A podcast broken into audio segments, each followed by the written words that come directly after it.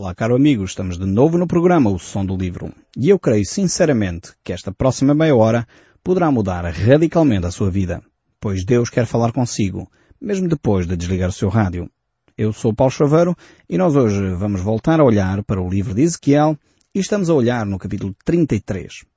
Este livro realmente é muito interessante, tem profecias tremendas e nós já temos visto como elas se têm concretizado literalmente, integralmente, na forma como Deus as apresenta.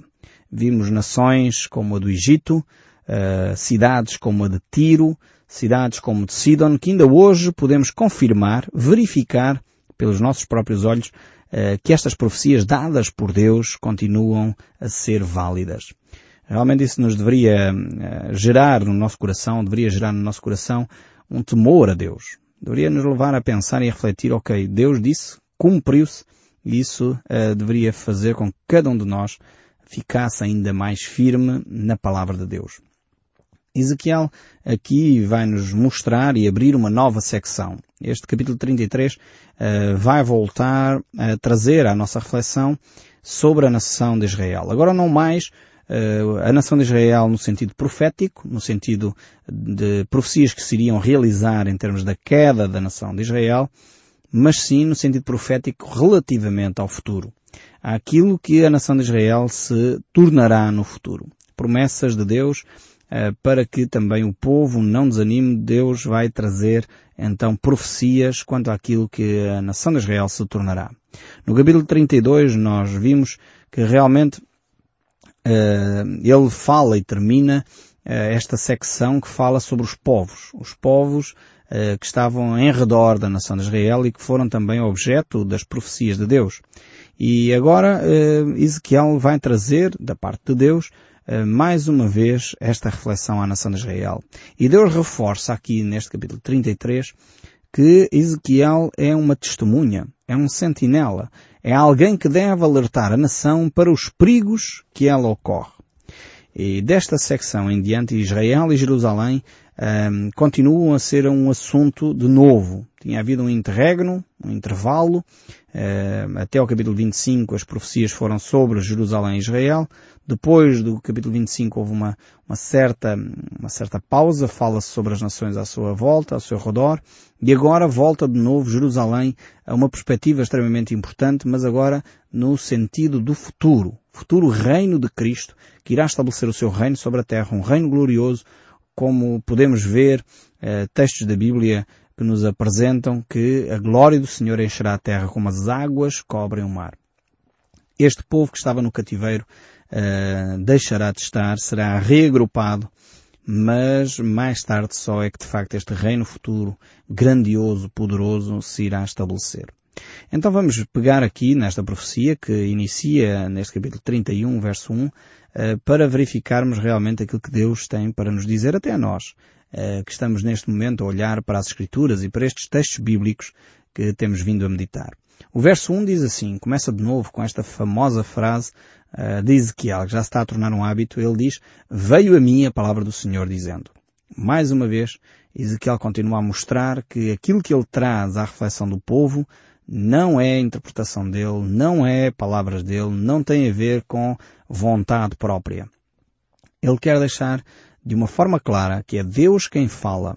Ele uh, realmente não procura protagonismo para si, Ezequiel não quer ser o centro das atenções. Ele simplesmente quer trazer a palavra de Deus à reflexão uh, daquele povo, o povo de Israel. E o verso 2 ainda prossegue a dizer, Filho do homem, fala aos filhos do teu povo e diz-lhes, quando eu fizer vir a espada sobre a terra, e o povo da terra tomar um homem dos seus limites, e o constituir por sua atalaia, e vendo ele que a espada vem sobre a terra, tocará a trombeta e avisará o povo. Vemos aqui que, em primeiro lugar, Deus relembra agora a Ezequiel que ele tinha esta função, esta função uh, de atalaia. Esta é a chamada de Ezequiel. Este é o ministério principal de Ezequiel. É ser uma sentinela. A sentinela era uma figura extremamente central na vida de uma cidade. Naquela época, as cidades não eram como agora, como é óbvio. Algumas das cidades que nós temos ainda guardam Algumas destas ideias, destas imagens que aconteciam aqui, uh, estamos a falar num período perto de 600 anos antes de Cristo, 500, 600 anos antes de Cristo, em que as cidades eram uh, cidades que se tornavam um castelo, portanto eram moradas, tinham as suas muralhas à volta e era fundamental ter bons sentinelas que vigiassem sobre as cidades. portanto, e a grande responsabilidade do, do sentinela era assegurar a, a segurança da cidade. Ou seja, ele vigiava para que a cidade fosse uma cidade segura. O inimigo podia se aproximar, muitas vezes camuflado, disfarçado, e o sentinela tinha esta responsabilidade de discernir, distinguir, avaliar e alertar o povo quando se aproximava o perigo. Agora, pegando nesta imagem, transportando para a nossa realidade, eu creio que nós deveríamos tornar-nos também, de alguma forma, sentinelas, atalaias, vigilantes sobre a nossa própria família, sobre os nossos próprios filhos. Se nós pais não fizermos este trabalho de vigilância, nós corremos o sério risco de termos os nossos filhos a serem invadidos pelo inimigo. E aqui o inimigo não é necessariamente um inimigo espiritual, eh, enfim, no sentido literal, mas o inimigo muitas vezes é, é astuto e pegando nesta imagem de, de, de, de um inimigo camuflado, hoje em dia continua a ser camuflado. Muitas vezes nós não vigiamos porque o nosso filho está a ver desenhos animados, pensamos que os desenhos animados são logo eh, uma coisa boa, porque supostamente seriam feitos para crianças. Mas infelizmente se nós pais não avaliarmos bem os desenhos animados que eles estão a ver, vamos verificar que de repente os nossos filhos começam a ficar mais agressivos, começam a ter brincadeiras que nós estranhamos, eh, e isto muitas vezes tem a ver com eh, este inimigo que vai penetrando na mente dos nossos filhos. Quantos videojogos os nossos filhos têm que se calhar nós pais não vigiamos, não analisamos, não verificamos se de facto aquilo é adequado ou não para a sua idade. E a violência, eh, os maus tratos, uh, o isolamento vai entrando na vida das nossas crianças. Nós precisamos de estar atentos, estar muito atentos como sentinelas aos inimigos que vêm camuflados, disfarçados de coisas inocentes, disfarçados uh, de assuntos bonitos e engraçados, mas na realidade são um perigo para os nossos filhos. Quantos filmes, quantos desenhos animados trazem bruxaria para a mente das nossas crianças? E depois estranhamos-nos que os nossos filhos se afastem de Deus. É óbvio que se nós como pais não vigiamos sobre aquilo que os nossos filhos estão a ler, sobre aquilo que os nossos filhos estão a ver, rapidamente eles vão ter uma cultura completamente diferente da nossa, atitudes que nós estranhamos, comportamentos muitas vezes violentos e nós nem sabemos porque é que isso aconteceu. Ainda há poucos dias estava a ver um filme uh, e achei curioso porque o filme retratava um, enfim, um, um assalto a um banco mas aqueles assaltantes eram boa gente. no filme, claro. E uh, a certa altura dava lá uma criança que eles fizeram refém e a criança tinha um jogo uh, portátil e o jogo era extremamente violento, era matar e quanto mais mortos a criança fizesse, mais pontos ela tinha. E o curioso e a mensagem claramente que o produtor e o realizador do filme quer transmitir é que a certa altura o próprio uh, assaltante do banco diz à criança eu vou ter que falar com o teu pai porque o jogo que tu estás a ter é um jogo extremamente violento. Isto claramente é uma mensagem que o realizador quer transmitir porque o próprio assaltante estava a fazer uma coisa que não era correta uh, mas ele estava a alertar a criança para o facto de ela própria já estar a viver, a conviver com a violência de uma forma desmedida. Nós, como pais, temos que ser sentinelas, vigilantes, atentos aos filmes que vêm camuflados de coisas bonitas e aparentemente interessantes, mas que na realidade são inimigos que vão minar a saúde a social dos nossos filhos, a saúde intelectual dos nossos filhos, a saúde espiritual dos nossos filhos. Temos que ter muito cuidado. Se olharmos para esta mesma imagem do sentinela, uh, eu acho que deveríamos continuar a ser sentinelas, ativos e atentos sobre a vida conjugal. Uh, realmente nossas, os nossos casamentos precisam de ter muralhas uh, bem fortes, bem firmadas, com sentinelas bem vigilantes, porque os perigos são enormes. O perigo do excesso de trabalho. Este é um inimigo terrível que mina as relações. Uh, a pessoa não tem tempo para conversar com o cônjuge, não tem tempo para passear, para saborear uh, o fruto do seu trabalho. E esta tem sido um inimigo terrível. Em torno de um suposto aliciante, de uma suposta aliciante carreira, as pessoas destroem os relacionamentos. Em, em troca de fama e de poder, as pessoas uh, destroem o seu casamento. Nós precisamos vigiar. Vigiar sobre as nossas relações. Vigiar também sobre os nossos relacionamentos extraconjugais. Muitas vezes a vigilância sobre as relações que temos com os colegas de trabalho. Muitas vezes é uma situação inocente. Ainda há algum tempo atrás, uma jovem rapariga dizia Uh, enfim, comentava quando alguém alertou, cuidado, estás a aproximar-te muito desse colega de trabalho. E ela dizia, mas vocês é que têm uma mente maldosa, vocês estão a ver mal onde ele não existe, sou uma mulher casada, agora onde é que eu iria me envolver com essa pessoa? Não levou muitos meses até que ela se envolveu, uh, efetivamente, uh, num caso extraconjugal. Precisamos vigiar, não ser sentinelas descuidados, mas sentinelas inteligentes. Lembro-me mais uma vez quando fiz a, a tropa e a recruta, ensinaram-nos a ficar camuflados. Uh, e a camuflagem é exatamente isso, é uma tentativa de enganar os sentinelas. É uma tentativa de não nos demonstrarmos uh, visíveis uh, a grandes distâncias. Portanto, a coisa parece que nos confundíamos com a natureza, com os arbustos, com, enfim, com, com a, o local onde nós nos encontrávamos. E para quê? Para surpreender uh, o inimigo, ou surpreender, enfim, uh, quando se tentasse conquistar determinado posto. Então é preciso que nós, como sentinelas, consigamos discernir aquilo que é camuflado. Coisas que parecem naturais, parecem simples, parecem simpáticas, parecem agradáveis, mas que muitas vezes trazem um perigo tremendo para a nossa vida. Então, deixando aqui, porque há de facto ainda muito mais ensinos neste texto bíblico, vemos que Ezequiel é desafiado a relembrar esta função que ele tinha. Uma função de atalaia, uma função de sentinela, esta grande responsabilidade. Ezequiel tinha a responsabilidade de ser sentinela. E qual era a responsabilidade que ele tinha? Então, vamos ver aqui o verso 6, por exemplo, que nos mostra qual era a função específica de Ezequiel diz assim, mas se o atalaia vir que vem a espada e não tocar a trombeta, e não for avisar o povo, se a espada vier e abater uma vida entre eles, este foi abatido na sua iniquidade, mas o seu sangue demandarei do atalaia. Vejamos aqui como Deus responsabiliza aquele que tem uh, a função de avisar, de anunciar, de alertar para os perigos. É verdade que uh, Deus não retira a responsabilidade individual. Portanto, a pessoa eh, que foi avisada deveria tomar precauções, mas se não foi avisada e não tomou as precauções, então é responsabilizado também aquele que tinha a função de sentinela de avisar.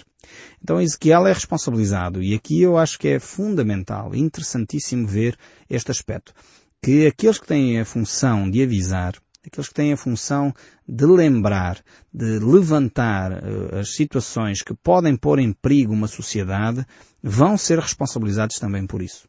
Não quer dizer que cada um uh, não deva ter a sua responsabilidade individual em dia, quer dizer, alguém que tem a responsabilidade de avisar sobre o pecado de um povo, por exemplo, aquele programa que nós temos aqui, que de vez em quando falamos, de facto, sobre a nossa responsabilidade como povo português, pecados que nós temos na nossa nação, como a corrupção, eh, muitas vezes a infidelidade, a promiscuidade sexual, a homossexualidade e coisas deste género que algumas vezes se tentam tornar eh, socialmente menos pecado, as pessoas não querem ouvir falar disto, acham que é um discurso retrógrado. Não, temos é que ser abertos, liberais e depois deixamos de alertar as pessoas para o erro, para aquilo que é incorreto. E Deus diz nós temos que continuar a alertar para os perigos. Se aqueles que têm a função uh, espiritual na nação deixam de o fazer, se demitem desta função de ser sentinelas, testemunhas, alerta, de alertar as cidades, de alertar os povos para os seus, os seus pecados, Deus diz que vai demandar, vai pedir responsabilidades aos líderes espirituais. E eu creio que na nossa nação os nossos líderes espirituais têm grandes responsabilidades. Temos, de alguma forma, muitas vezes silenciado a nossa voz, eh, não alertando para os perigos de corrupção, para as máfias que se instalam, para os cartelismos que se instalam no nosso país, para a falta de competitividade que existe na nossa nação, porque há dois ou três uh, duas ou três grandes empresas que manipulam e, e podem enfim, facilmente combinar a subida de preço ou a, baixada, a baixa de preços e isso mantém a situação no seu estável, no seu sítio estável, não havendo real uh, concorrência e muitas vezes os líderes espirituais demitem-se de falar da sociedade, demitem-se de falar das situações concretas da vida e a função realmente dos líderes espirituais não é mudar a sociedade. Vemos aqui que o Atalaia, que era Ezequiel, tinha a função de alertar. Ele devia de avisar dos perigos morais, espirituais em que a sociedade vive. Mas não tem que mudar o coração. As pessoas são responsáveis pelas suas decisões. Se nós aqui dizemos uh, que de facto a homossexualidade é pecado, o adultério é pecado, a corrupção é pecado, o mentir é pecado, as pessoas depois fazem as suas decisões. Se temos pessoas uh, que têm relacionamentos extraconjugais e acham que isso, enfim, é normal, é saudável, porque afinal na Europa se faz. Há pessoas que têm relacionamentos homossexuais e acham que isso é normal e quem não, quem não concorda com eles é homofóbico e é uma pessoa que, enfim, já é, está estigmatizada também, porque afinal já não se pode falar daquilo que é errado, porque afinal em Espanha já se casam homossexuais e na Holanda também e outros países assim. Afinal é uma mentalidade retrógrada e se nós nos silenciamos, deixando de apontar os erros, que, que são erros na sociedade, pecados que vão destruir e minar uh, o crescimento de uma população, realmente uh, deixamos de cumprir a nossa função. E Deus irá requerer de nós, líderes espirituais, uh, de facto, o sangue desses inocentes, porque muitos deixariam de saber o que é que é certo e errado. Ainda há poucos dias estava a falar com um homem que veio falar comigo, enfim, estava todo entusiasmado porque tinha tido uma relação homossexual e eu disse, mas meu caro, isso é errado, você não devia estar a fazer isso, isso vai destruí-lo a si e a essa pessoa. E ela argumentava, então mas aqui em Espanha os homens já podem casar, porque é que isso é errado aos olhos de Deus? E eu estive ali a conversar com ele exatamente sobre isso, porque de facto Deus mostra que a vida conjugal deve ser desenvolvida entre um homem e uma mulher. Esta é, é aquilo que Deus planeou. As pessoas podem não querer seguir, podem dizer eu não concordo, eu não gosto que seja assim, eu prefiro ter a minha orientação sexual, mas pelo menos essa pessoa sabe que está fora da vontade de Deus. Assim como uma pessoa se tem um relacionamento extraconjugal, tem duas mulheres, ou três ou quatro, enfim, mas ele sabe que isso é contrário aos planos de Deus, não é assim que Deus planeou e isso vai ter consequências na sua vida. Pelo menos as pessoas sabem. E o atalaia, o sentinela, tem esta responsabilidade de avisar aquilo que são os perigos para a sociedade. E nossa função é avisar. A função de cada um de nós é tomar decisões diante daquilo que nós sabemos. Se nós vivemos num país uh, onde há corrupção e não é declarado que a corrupção é pecado, é errado aos olhos de Deus, as pessoas vão continuar a não confiar na justiça, vão continu continuar a não confiar na liderança política do nosso país, porque sabem que essas pessoas vivem muitas vezes vidas onde manipulam as influências, utilizam as influências que têm para poder tirar dividendos pessoais e depois os, os casos vêm para os jornais e estão aí uh, à tona, todos nós temos conhecimento disso. E infelizmente quando verificamos que essas situações depois não têm um seguimento melhor, os processos prescrevem nos tribunais por conveniências, torna-se complicado confiar num país onde as coisas acontecem desta maneira. Mas compete à liderança espiritual não pactuar, não se vender, não deixar uh, que as influências políticas, os dividendos e os benefícios que se têm faça silenciar a voz da consciência de um povo. E creio que é fundamental, e é por isso que eu acredito piamente na separação entre Igreja e Estado. No sentido que a Igreja tem que ter uma voz ativa tem que ter uma voz que clama, como fazia o, o, grande João Batista, uma voz que clama no deserto, uma voz que pregoa aquilo que é correto, independentemente se a sociedade quer seguir ou não.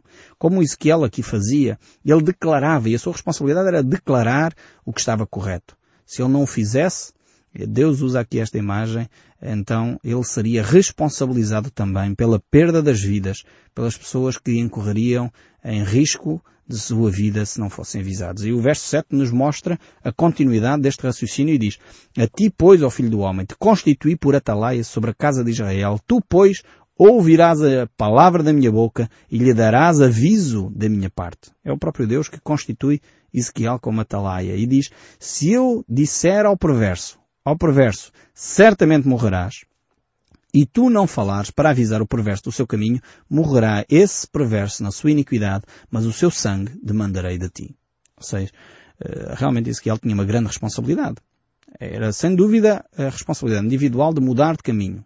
Deus ia avisar aquela pessoa que ela estava no caminho errado e ela deveria ter uh, coragem de mudar de atitude. Se ela mudasse, certamente Deus não uh, puniria a sua vida, mas isso que ele tinha que avisar. E era uma missão difícil. Não é fácil nós avisarmos as pessoas do seu erro. Não é fácil muitas vezes quando eu menciono aqui alguns pecados que a nossa sociedade tem, não é fácil dizê-los, porque há pessoas que vão ficar talvez chocadas, vão dizer mas esta pessoa é preconceituosa, e nós ficamos, às vezes, com dificuldades em partilhar aquilo que são as, os pecados das pessoas, mas temos esta responsabilidade de o fazer.